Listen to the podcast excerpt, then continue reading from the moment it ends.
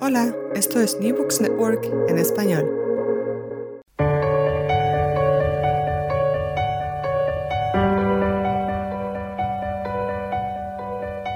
Todo comenzó ayer.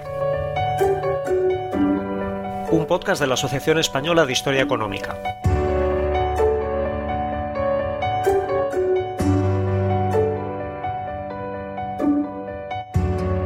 ¿Cómo estáis? Soy Fernando Collantes de la Universidad de Oviedo y esto es Todo comenzó ayer, un programa para comprender nuestra economía y nuestra sociedad desde una perspectiva de largo plazo.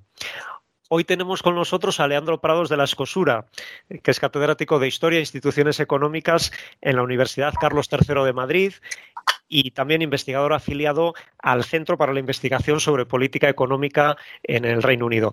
Leandro, bienvenido. Muchas gracias, eh, Fernando. Me encanta eh, verte y, y, tener la ocasión de que hablemos un poco.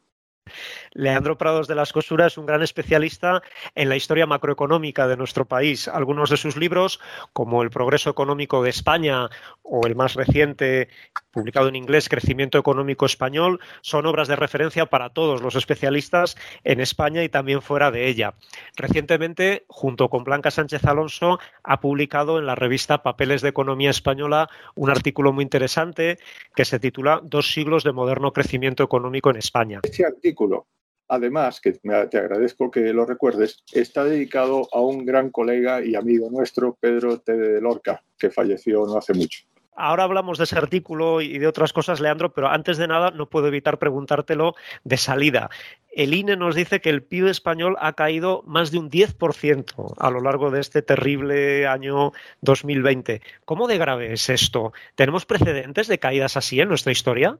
Sí hay precedentes. ¿eh? En, la, edad eh, contemporánea eh, hay al menos cinco momentos de gran caída del PIB. En 1868, en el 74, en 1896, en 1936 y en 1945.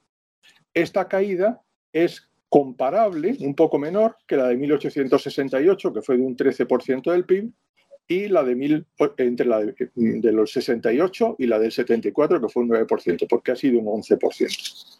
Por tanto, sí existen eh, eh, precedentes, eh, pero a mí me gustaría decir brevemente una cosa que, es importante. Las crisis, y, si, nos podemos remontar a la peste negra, las grandes crisis son siempre exógenas, son hechos sobrevenidos por pandemias, por guerras, a veces por colapsos financieros, pero la salida de la crisis no es exógena. La salida de la crisis depende de las condiciones en las que nos encontremos y los medios de que dispongamos.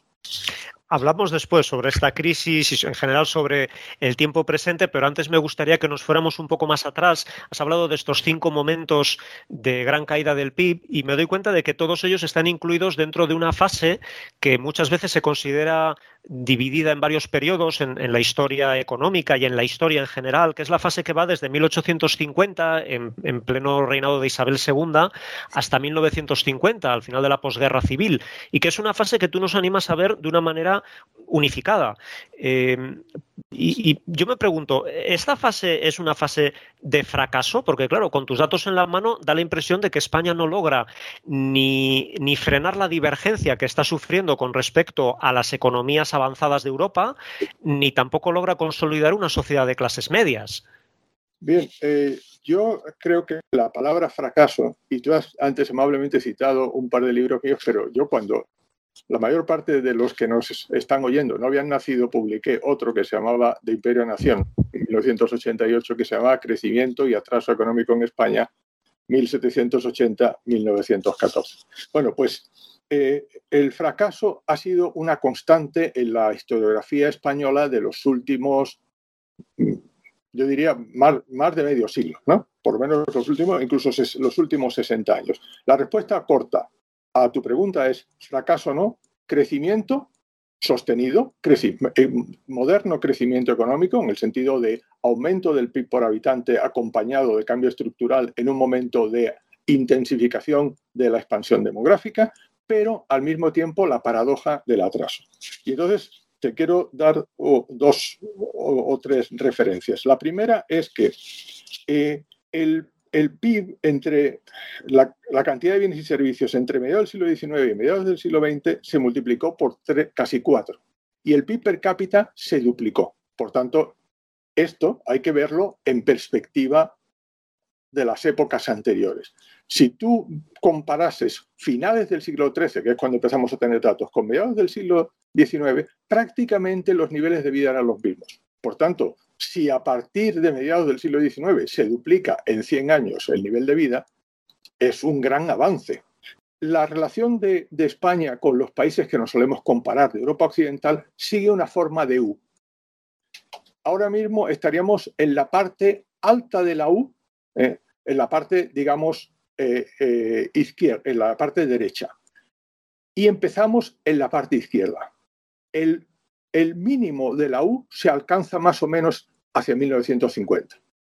Y, de hecho lo que, lo que parece que podemos ver en tu trabajo es que esa segunda parte de la U, cuando recuperamos terreno, eh, hay un periodo que destaca especialmente en tus datos, que es lo que llamas la edad dorada, entre 1950 y 1974. Esto nos lo presentas como un periodo en el que no solo hay mucho crecimiento económico, sino que además es un crecimiento económico basado en las fuentes, digamos, eh, por decirlo así, adecuadas, como las mejoras de la productividad, ganancias de eficiencia, pero es que además la desigualdad entre ricos y pobres tiende a reducirse. Esta es una, una época, una gran oportunidad para el desarrollo del mundo. El desarrollo ocurre en Europa Occidental, pero ocurre en, América Latina, ocurre en Asia, ocurre en África eh, ocurre, los países, eh, ocurre con países con sistema económico distinto. Los países socialistas eh, crecen y, son más eficientes, nosotros también. Es un fenómeno global. Y aquí hay dos términos que serían lo que la social capability de la que hablaba Abramovich, la capacidad social de adaptar nuevas tecnologías, y la congruencia, congruence, que es la capacidad también de absorber tecnologías. Estas tecnologías ya existían, pero no teníamos capacidad social y no teníamos a veces capacidad tecnológica para poderlas adaptar. Y estamos en una época que es la época del modelo fordiano, donde además vivimos un momento de estabilidad económica y política en el mundo, porque la Guerra Fría es curiosamente un periodo de, de estabilidad. Hay una difusión de la tecnología norteamericana que, como te decía, antes no era accesible, ahora sí, y adaptable tenemos una mano de obra algo más cualificada que la puede poner en práctica y hay muchas oportunidades de inversión. Entonces, claro, ¿esto qué quiere decir? Que para un país como España, que está lejos de la frontera tecnológica, es el momento oportuno de acortar distancias. Y sin embargo, Leandro, eh, ocurre que este crecimiento es que además beneficia eh, a, la gran mayoría de la sociedad. Esto quizás eh, llama un poco la atención porque España en este momento es una dictadura de derecha con una política laboral menos favorable a los trabajadores que la de otros países europeos, que son democracias en este momento, y sin embargo la desigualdad cae. Yo creo que una de las cosas que, nos, que asomarnos a la historia nos muestra es que ni ni el, crecimiento, hemos visto que, se produce un gran avance, pero que nuestra relación con el exterior primero empeoramos y luego mejoramos. Con la desigualdad, en realidad la U, en este caso, la evolución de la desigualdad es una U invertida, es la famosa curva de Kuznets. Entonces hay un aumento grande de la desigualdad, digo, grosso modo, entre mediados del siglo XIX y los, la Primera Guerra Mundial. Y luego en los años 20 y primeros 30 hay una reducción dramática de la desigualdad, que eh, después de la guerra civil hay una especie de, guerra de desgaste, de reinversión, de reversión de, todo ese proceso de reducción de la desigualdad, que, que está eh, en gran medida favorecido por la dictadura de Franco, como, como es lógico. Es decir, eh, hay una, em, inicialmente hay una ruralización del país, o sea que produce ese, ese efecto. Y si tú te paras a pensar en, la desigualdad, la puedes descomponer grosso modo en, imagínate en dos bloques, propietarios y, no propietarios y trabajadores. La desigualdad puede aumentar porque la, eh, la distancia entre los dos grupos aumente o porque la dispersión dentro de cada grupo aumente. Entonces, ¿qué es lo que sucede en, el, primer, en el primer franquismo? Que la desigualdad entre propietarios y trabajadores aumenta, porque hay política deliberada de redistribución hacia los más ricos. Y por otro lado, en la medida que el país ha vuelto a los años 20 en términos de renta per cápita y se ha desindustrializado, disminuye la dispersión dentro de cada grupo. Por tanto, ahí la fuerza motriz es sobre todo el distanciamiento entre propietarios y trabajadores. Y lo que ocurre a partir de, finales de los años 50, ya en la segunda mitad de los años 50, en los 60 y primeros 70, es que de nuevo las fuerzas del mercado, irónicamente, mucha gente pensará que conducen a la, liberalización económica, la, absorción de tecnología internacional, la urbanización, la industrialización, a pesar de seguir viviendo en una dictadura que, tiene un carácter más blando, ¿eh? a pesar hasta, final, hasta el final, cuando aparece ETA, eso, la dictadura es menos represiva dentro comparativamente. Bueno, pues son esos fenómenos estructurales los que conducen a una sociedad de clase media. Y lo curioso es y, aunque ya lo conectaremos con la parte final si quieres, es lo que ha pasado desde los años 70 para acá. Hablemos entonces sobre eso, porque me da la impresión de que tu visión de lo que ha ocurrido después es algo más sombría. Eh, pero eh, con respecto al tema de la desigualdad, eh, yo me pregunto, esa curva de U invertida que, tú nos cuentas que, se puede encontrar para España, ¿dónde estamos hoy? Porque en nuestro debate político, social, se habla cada vez más de desigualdad. ¿Qué nos dicen tus datos dentro de, de ese debate? ¿Está desapareciendo la clase media? ¿Estamos volviendo a una sociedad muy polarizada entre ricos y pobres, como quizá pues, eh, la sociedad del antiguo régimen o otras sociedades del pasado? No. ¿Desaparece la clase media? No. ¿Aumenta la polarización? No. En, España, en la curva de Kuznets, digamos, en eh, la parte baja de la U invertida es más o menos hacia el final del franquismo. Desde entonces, la desigualdad medida con las medidas convencionales, estamos hablando de desigualdad relativa, insisto, como el índice de Gini, ha estado fluctuando desde hace, desde hace 45 años al menos entre 0,30 y 0,35. Y tú piensas que el índice de Gini lo que mide es cuánto te desvías de una eh, igualdad perfecta, que sería cero. Pero la, igualdad desigualdad máxima puede ser uno. Para que te hagas una idea, a principios de los años 50 teníamos una desigualdad por encima de 0,5. Es decir, estábamos pues como Brasil, ¿vale? En los años 20, a pesar de que cae, estaríamos como en Estados Unidos o China ahora. Y ahora mismo somos de la parte del mundo desde hace eh, cinco décadas, somos de la parte del mundo menos desigual.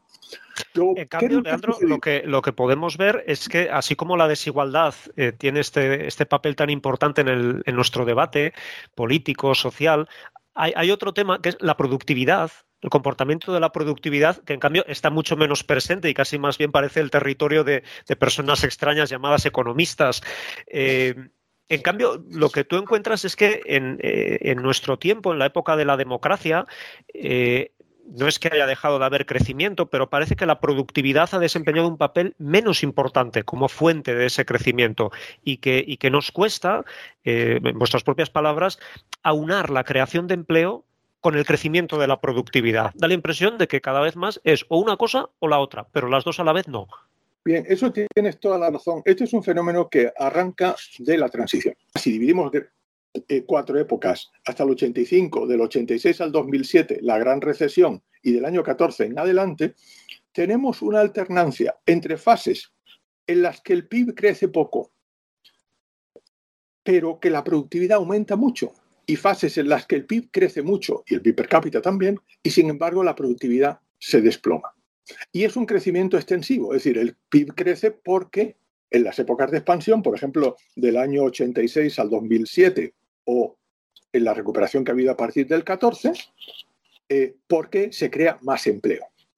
Y si me apuras, por ejemplo, del año 86 al 2007, porque se invierte más capital por hora trabajada pero la productividad crece muy poco. ¿vale? Y esto ocurre, como tú bien decías, de manera inversa. Cuando se crea empleo y aumenta el PIB, se desacelera la productividad.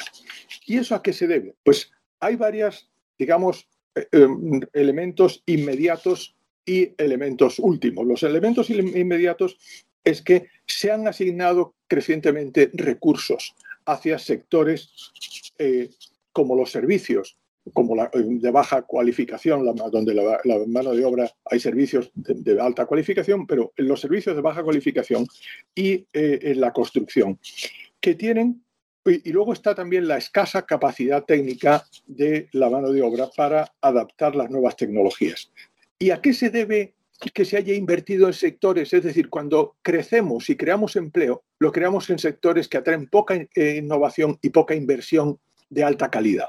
Entonces, ¿a qué se debe esto? Pues la explicación, y hay mucho debate entre los economistas, es fundamentalmente regulación que restringe la competencia en mercados de productos y de factores.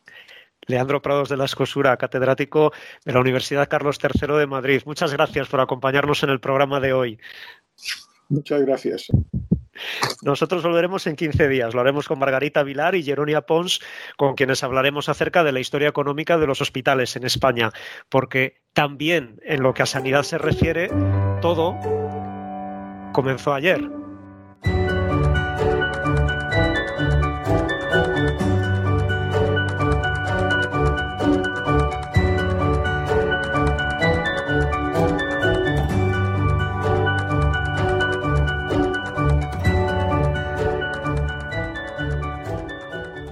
Gracias por escuchar New Books Network en español.